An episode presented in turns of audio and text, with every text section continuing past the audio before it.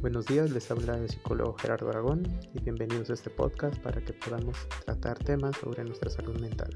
Bienvenidos.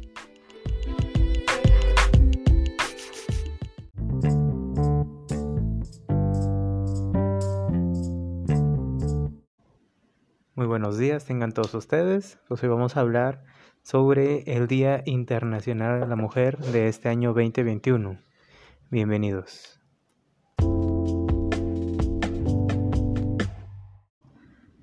Para empezar a hablar sobre este tema, nos tenemos que remontar exactamente a las protestas que surgieron en el movimiento obrero a finales del siglo XIX, en la que la mujer comenzó a visibilizar sus limitaciones y reivindicar el reconocimiento de sus derechos.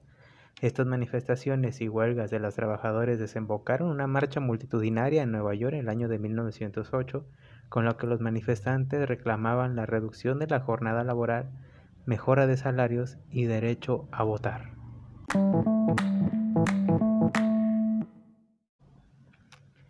Sería un año después cuando el Partido Socialista de América declarase el Día Nacional de la Mujer y en ese contexto la comunista alemana Clara Selke fue quien sugirió la idea de conmemorar el Día de la Mujer a nivel global y sería en 1910 cuando en la segunda Conferencia Internacional de Mujeres Socialistas fuese aprobada su propuesta, aunque sin acordar fecha concreta.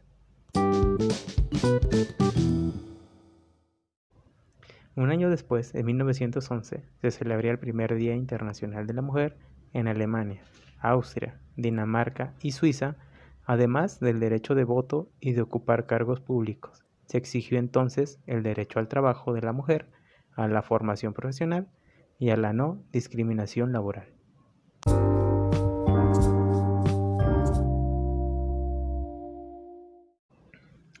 De todas formas, la Revolución rusa es clave en la historia, ya que fue el 8 de marzo de 1917 cuando las obreras textiles de la ciudad de Petrogrado se levantaron en una gran manifestación.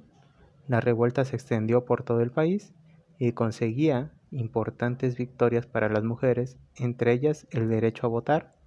Esta fecha marcaría un antes y un después, ya que en el año de 1945, tras la devastación de la Segunda Guerra Mundial, se llegaría al primer acuerdo internacional que consagra la igualdad de género, pero sería aún tres décadas después, en 1975, cuando la ONU estableciese y celebrara por primera vez el Día Internacional de la Mujer el 8 de marzo, coincidiendo con el Año Internacional de la Mujer. Pero ¿qué es lo que se busca con esta lucha? La libertad y la igualdad, la no discriminación, el derecho a la vida, la esclavitud y la tortura que queden eliminadas, que todos somos iguales ante la ley, que todos podemos tener un juicio justo cuando sea necesario, derecho a nuestra intimidad, la libertad de movimiento que nos podamos ir a cualquier parte del país, de sentirnos seguros en donde vivir, de tener el derecho a una nacionalidad, así como el matrimonio y la familia si es que lo decidimos, el derecho a las propias posesiones, a la libertad de pensamiento, a la libertad de expresión, a podernos reunir en público, sobre todo a la democracia, a la seguridad social y tener la responsabilidad y sobre todo tener esta parte de que nadie nos puede arrebatar los derechos.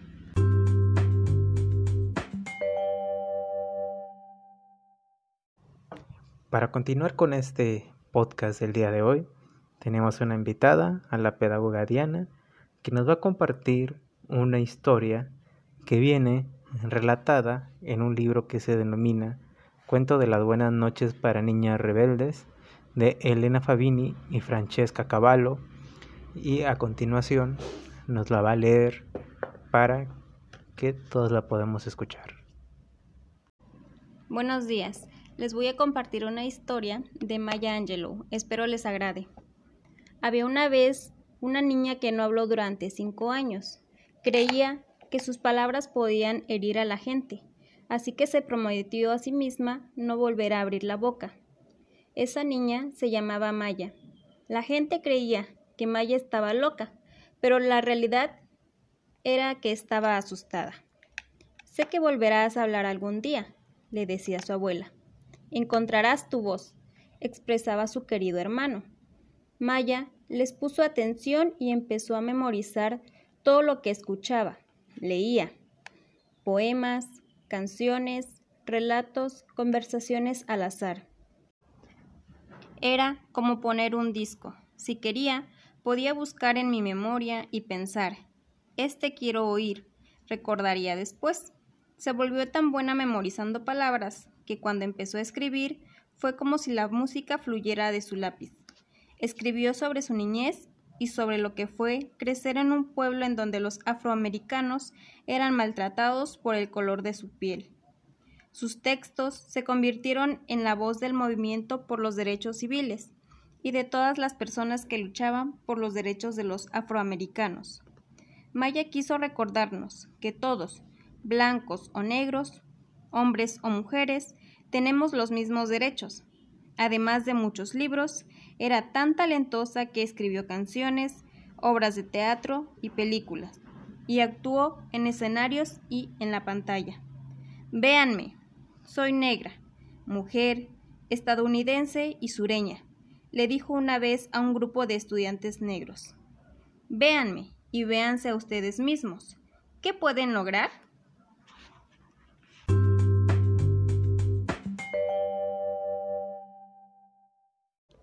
Diana, muchas gracias por tu participación y muchísimas gracias por compartirnos estos cuentos sobre las buenas noches para niñas rebeldes. Lo pueden encontrar, creo que es una muy buena lectura para nuestros niños de todas las edades, tanto niños como niñas. Está buenísimo. Hasta acá nuestro podcast del día de hoy. Esperemos que les haya gustado y los espero en la próxima. Que tengan un excelente día.